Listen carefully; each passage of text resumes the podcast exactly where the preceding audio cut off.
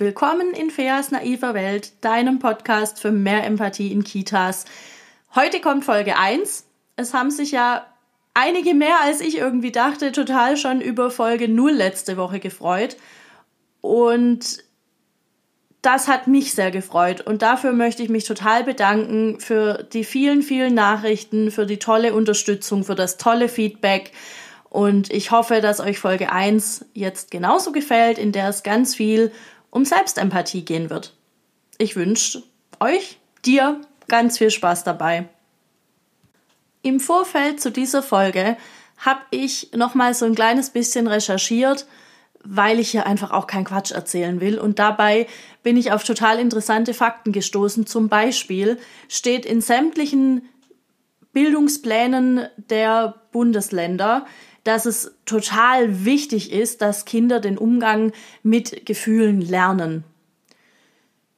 Es steht da jetzt nicht genau, wie das gehen soll, aber wichtig wär's. Und die Ziele sind auch, also es klingt alles toll, es ist blumig formuliert und ich dachte mir so, ja, kann ich, kann ich mitgehen, finde ich auch, bin ich dabei.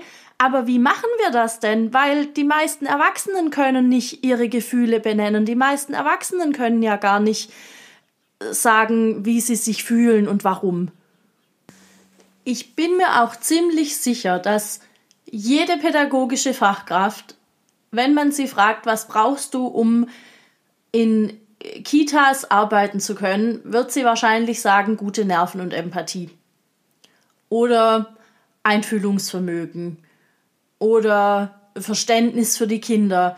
Was auch immer diejenige dann mit Empathie verbindet, wird sie an der Stelle sagen. Und das ist richtig. Aber man braucht eben auch so ein bisschen ein Gefühl für sich selbst, um zu wissen, was, was andere fühlen, um zu wissen, was, was einen anderen Menschen bewegt, muss ich so ein bisschen wissen, was bewegt mich eigentlich. Und das kommt bei vielen zu kurz. Und deshalb kommt es auch in Kitas zu so komischen Situationen, wo man irgendwie denkt, echt jetzt, das ist so das, was du unter pädagogisch wertvoll verstehst gerade, also ein bisschen Empathie wäre nett. Aber das geht nicht, weil wir das mit uns selbst nicht können. Wir haben keine Selbstempathie. Und deshalb soll es jetzt in dieser Folge darum gehen, was das genau bedeutet und wie wir das auch üben können. Weil wir können das üben. Das kann halt einfach jeder lernen. Man muss sich nur ein bisschen reflektieren und ein bisschen auch vielleicht an unangenehme Stellen gucken. Nur vielleicht. Ich weiß nicht, wie es dir geht, aber mir geht so, dass ich bis vor zwei Jahren ungefähr eigentlich immer dachte, ja, ich weiß schon, wie es mir geht. Dass ich auch weiß, wie, wie ich meine Gefühle benenne und dass das schon irgendwie alles zusammenpasst und so. Und das war nicht immer so. Also ich habe vor allem negative Gefühle eigentlich immer gern weggedrückt, weggeschoben. Ich dachte immer, das hilft mir ja nicht weiter und mehr, mehr Fokus aufs Positive und so.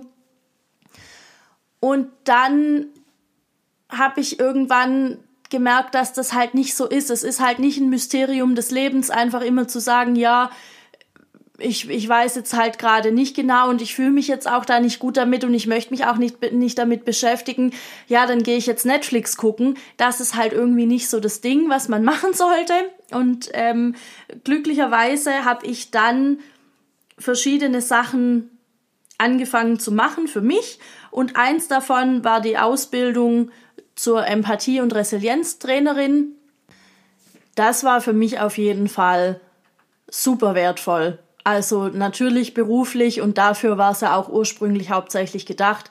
Aber man nimmt solche Dinge ja auch immer mit ins Privatleben. Also plötzlich bin ich rumgelaufen und habe alle möglichen Leute gefragt, ah, okay, wie fühlst du dich? Ah, ja, das kann eigentlich nicht sein. Ja, wie fühlst du dich denn wirklich? Nee, ich meine dahinter, wie fühlst du dich wirklich? Und also ganz viele waren total äh, überfordert. Manche konnten den Gedankensprung so ein bisschen mitgehen, andere nicht so. Aber ähm, das war cool, weil in dieser Ausbildung, und ich werde euch den Link dazu in die Show Notes packen, ich kann nämlich jetzt Show Notes machen, ist das nicht mega cool. Ähm, genau, da habe ich das erste Mal gehört von stimmigen und unstimmigen Gefühlen. Und ich mache das jetzt an einem Beispiel fest. Wenn ich zum Beispiel sage, ich fühle mich überfahren, ich glaube, das ist was, das kann jeder irgendwie nachvollziehen, dann das ist nachvollziehbar. Ich fühle mich überfahren oder ich, ich fühle mich wie vom Trecker überrollt oder so, aber das ist halt eigentlich kein Gefühl. Das ist ein Symptom für ein Gefühl, was dahinter steckt. Und die Frage ist, was steckt denn dahinter? Ähm, wenn wir das jetzt einem Beispiel in die Kita bringen wollen, dann könnte es sein, du kommst an einem schönen Tag in die Kita morgens um halb neun und du bekommst gesagt von einer Kollegin, ach übrigens, dein neues Eingewöhnungskind, das kann jetzt heute auch mal ohne dich zum Turnen gehen. Und wenn ich dich dann frage, ja, und wie hast du dich dann in der Situation gefühlt, weil du wurdest ja auch nicht gefragt, ne? Dann würdest du vielleicht sagen, boah, das hat mich total überfahren in dem Moment. Und ich könnte das gut nachvollziehen, aber die Sache ist die, das ist kein Gefühl. Und jetzt müssten wir rausfinden, was ist denn das Gefühl? So. Und bei mir war dieses Gefühl von überfahren sein oder überfahren werden ganz oft eine Enttäuschung. Hauptsächlich über mich und darüber, dass ich es nicht geschafft habe, in der Situation dann anders zu handeln. Also in der Situation, die es betrifft. Ne? Es kann jetzt alles Mögliche sein. Wir haben das damals gecoacht in dieser, in der Ausbildung zur Empathie- und Resilienztrainerin. Und ich weiß nicht mehr, ich weiß nicht mehr, wer mich da gecoacht hat. Ich weiß noch, dass es für mich echt hart war, weil ich wirklich ein Thema damit habe, äh, blinde Flecken zu erkennen und weil ich wirklich nicht so gut bin, bin im mir selbst zu gestehen, wenn ich, wenn ich Sachen einfach nicht kann. Und weil ich halt so geübt war, darin Dinge wegzuschieben und negative Dinge einfach wegzuschieben. Und also, wenn jetzt diejenige, die mich damals gecoacht hat, das hören sollte, die Wahrscheinlichkeit ist, wie ich erfahren habe, recht hoch. Ähm, vielen Dank dir nochmal. Du hast es super gemacht. Sag mir bitte, wer du warst. ähm, ja, und wir haben damals, oder ich habe damals wirklich, ich habe wirklich gekämpft, das weiß ich noch. Ich weiß nicht mal mehr, welche Situation wir da aufgelöst haben, aber ich weiß noch, es war heavy. Und ähm, ich habe wirklich meine Hand auf, den, auf meinen Bauch gelegt, um das Gefühl lokalisieren zu können. Weil die Sache mit negativen Gefühlen oder generell mit Gefühlen ist die, dass die immer irgendwo im Körper sitzen die kann man spüren. Und das hilft dabei, die anzunehmen. Und ganz oft werden Gefühle, die wir als negativ bewerten, schon allein dadurch kleiner, dass wir sie einmal wirklich bewusst wahrgenommen haben, dass wir sie wirklich mal angenommen haben, dass die mal da sein durften. Es ist ein bisschen so, als hätten Gefühle ein Eigenleben und ich glaube, das haben sie. Ähm und dadurch werden die kleiner weil Gefühle sind da, um gefühlt zu werden. Und ich weiß nicht, ob du das kennst, aber je mehr man ein, vor allem ein negatives Gefühl wegschiebt, umso größer wird das. Und ich hatte, ich hatte richtig einen Klumpen im Bauch. Ich weiß noch, ich habe meine Hand auf den Bauch gelegt und habe den wirklich da gespürt, diesen schweren Klumpen, der mich völlig in diesen Situationen belastet hat und das war nicht schön. Boah, nee, das war nicht schön. Und dann habe ich dem einen Namen gegeben. Das war der Schorsch. Schorsch der Enttäuschungsklumpen. Und Schorsch der Enttäuschungsklumpen, der saß da und ich glaube, der hat sich richtig ein Loch in seinen klumpigen Bauch gefreut, weil der einmal angenommen wurde, weil der da sein durfte. Und dann wurde der kleiner und er wurde kleiner und die Tage drauf wurde der immer kleiner und irgendwann war er weg. Und ich weiß nicht, wo Schausch hingegangen ist und ich hoffe sehr, es geht ihm gut da, wo er jetzt ist. Er war nie wieder da, weil ich gelernt habe, solche Situationen schon vorher zu erkennen und dann authentischer damit umzugehen.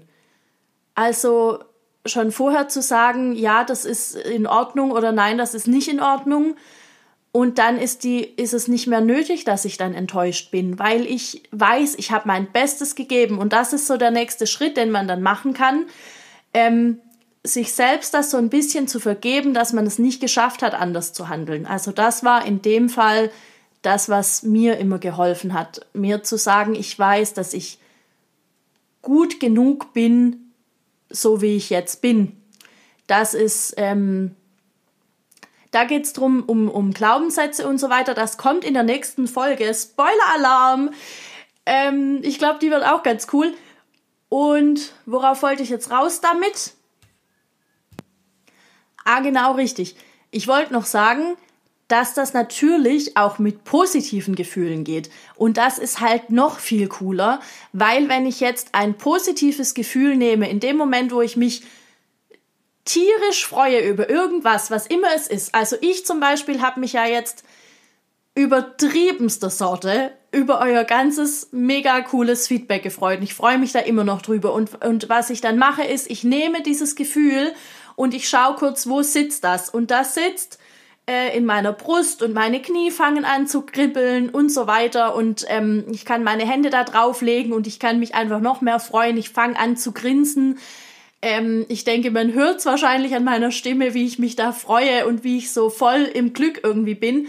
Und das ist natürlich auch ein cooler Anker, ne? Also in dem Moment, wo ich, wo ich irgendwie denke, boah, ich könnte ein bisschen Freude jetzt irgendwie gebrauchen, dann kann ich mir das zurückholen. Ich kann mir das wieder wiederholen und kann das wieder, kann mich da einspüren und direkt geht's mir ein bisschen besser. Und was macht das mit mir und mit meinem Leben? Es macht dass ich einfach viel positiver bin. Also das, was ich permanent versucht habe zu erreichen über das Wegschieben von negativen Gefühlen, weil es immer überall heißt, ja, aber wir setzen den Blick auf das Positive und so. Ja, das ist schon cool, machen wir auch, aber erst müssen wir auch die Schatten annehmen. Und witzigerweise wird das eine leichter, wenn man das andere tut. Also ja, genau. Also wenn ich, wenn ich das Negative annehme und das akzeptiere und das da sein lassen kann und das für mich auch umwandeln kann, dann wird es leichter, das Positive zu sehen. Und das ist, das ist total krass. Und was ich eben auch gemerkt habe, ist, dass dieses, diese Selbstempathie, denn das ist es, wenn ich weiß, was ich fühle und warum ich das fühle und wie ich damit umgehe, dann bin ich empathisch mit mir. Und das hilft mir im Umgang mit anderen. Dann bin ich wirklich empathisch mit anderen. Und wie geil ist das bitte, wenn ich mir vorstelle, ich gehe in diesem Bewusstsein und ich gehe in, in, diesem, in dieser Kompetenz zu Kindern zu kleinen Kindern, zu größeren Kindern, völlig egal, zu den ganz großen Kindern, die da sind in Form von pädagogischen Fachkräften das, das hilft mir unheimlich, weil ich dadurch natürlich viel weicher werde, weil ich eben nicht sage, boah, dieses Kind, das geht mir so auf den Zeiger gerade, was ist eigentlich mit dem schon wieder, sondern ich überlege mir, hm, das ist ja spannend, was hat er wohl gerade? Und ein Vorschulkind kann ich das ja sogar fragen. Oder ein Schulkind, ich kann ja hingehen, kann sagen, boah, ich bin mir nicht sicher, ich vermute, du bist gerade echt sauer. Kannst du mir erklären, warum? Und Kinder können das ja oft nicht. Die können nicht sagen, ja, ich bin total wütend, weil, oder sie sagen, ja, ich bin total wütend, weil der hat das und das und das gemacht, ja. Ich glaube sogar, das kommt fast öfter vor. Aber das hat ja auch immer was mit dem Kind zu tun. Und dann kann ich sagen, okay, und wo, wo spürst du das denn? Und das Kind kann mir eine Antwort darauf geben und wir können das irgendwie lösen. So. Mit ganz kleinen Kindern geht das so nicht. Also ein Krippenkind wird mir nicht sagen, ja, ich bin jetzt traurig, weil die Mama gegangen ist und ich spüre das genau da und da und in meiner linken Hand oder so. Das wird er mir nicht sagen. Aber ich kann das für das Kind, weil, weil ich, wenn ich mich da hineinspüre, dann kann ich das für das Kind formulieren. Und dann kann ich eben sagen, ich glaube, du bist gerade echt traurig, weil die Mama gegangen ist. Und ich könnte mir vorstellen, du bist da auch ein bisschen wütend drüber und ich kann dich voll verstehen, weil mir wäre es auch so gegangen. Und ich habe das auch schon mal so erlebt. Und ähm, das ist vielleicht ein bisschen viel Gelaber auch für so ein kleines Kind, aber das wird, das macht was mit mir, wenn ich das schaffe, das in dem Moment so zu benennen. Und das macht auch was mit dem Kind, weil man eben nicht das dann irgendwie wegschiebt. Kommt aber auch, Achtung, nochmal Spoiler-Alarm in der nächsten Folge nächste Woche. Und außerdem macht es natürlich was mit den Kolleginnen drumrum, weil die vielleicht sehen, ah, okay, das, da wird jetzt gerade was ganz anderes gehandhabt, als ich das vielleicht machen würde. Oder vielleicht ist es, im, ich meine, im allerbesten Fall ist es einfach nur eine Erinnerung, dass die Kollegin dann wieder sich dran erinnert, ah ja, stimmt, so habe ich das auch früher mal gemacht. Oder ja, das hat mir schon mal jemand erzählt, dass das auch so geht. Oder keine Ahnung, in irgendeiner Form. Und dadurch wird es natürlich für alle wieder besser und einfacher. Und jetzt ist mir, während ich so rede, gerade noch aufgefallen, dass ich gerade in, in dem, wie ich beschreibe, wie ich, die, wie ich so ein Gefühl benenne oder versuche zu benennen von einem Kind, sehr oft sage, ich glaube und ähm, ich vermute das. Ich wurde das tatsächlich schon mal gefragt von einer, von einer Kollegin. Ich weiß auch einfach jetzt nicht mehr, wer es war, aber ich weiß, ich wurde das schon mal gefragt warum ich das mache, warum ich, ähm, warum ich nie sage, ich sehe, das ist so und so. Die Sache ist die, ich kann es nicht wissen. Ich, ich kann ja einfach nicht wissen, was ein anderer Mensch denkt. Und sei er noch so klein und noch so jung und noch so neu auf dieser Erde, ich kann es halt einfach nicht wissen. Und das ähm, maße ich mir auch nicht an. Ich werde mir das jetzt gleich noch aufschreiben, damit ich das noch auch in der nächsten Folge benenne, weil sonst wird das hier glaube ich, einfach sehr lang. Ähm, lass mich gerne wissen, wie dir die Folge gefallen hat. Wenn sie dir gut gefallen hat, dann freue ich mich, wenn du die naive Welt an alle pädagogischen Fachkräfte, die du kennst und auch alle, die das sonst irgendwie spannend finden könnten, weiterempfiehlst. Ähm, man kann den Podcast auf Spotify abonnieren. Ich freue mich auch total über Bewertungen, gute Bewertungen natürlich bei iTunes. Da kann man auch irgendwie so nette Sterne vergeben. Ich habe mich da noch nicht so viel damit befasst. iTunes ist noch ganz neu für mich, aber es fühlt sich mega cool an. Und ja, ansonsten lass mich total gerne wissen, wie du über die Themen von heute so denkst, ob es dir was hilft für deinen Kita-Alltag, ob du es ganz anders siehst, ob du vielleicht schon ähnliche Erfahrungen gemacht hast. Lass uns da gerne in Kontakt äh, treten. Das geht am besten im Moment über Instagram. Der Account heißt wie ich, einfach Fea Finger. Da gibt's auch noch viel, viel mehr. Oder was heißt viel mehr, aber es gibt einiges an Input auf jeden Fall auch ähm, zu Alltagssituationen in Kitas und wie ich das sehe, wie ich das löse. Genau. Und ja, ansonsten wünsche ich dir jetzt eine tolle Woche. Und äh, nächsten Mittwoch gibt es die nächste Folge. Bis dahin, alles Gute, ciao.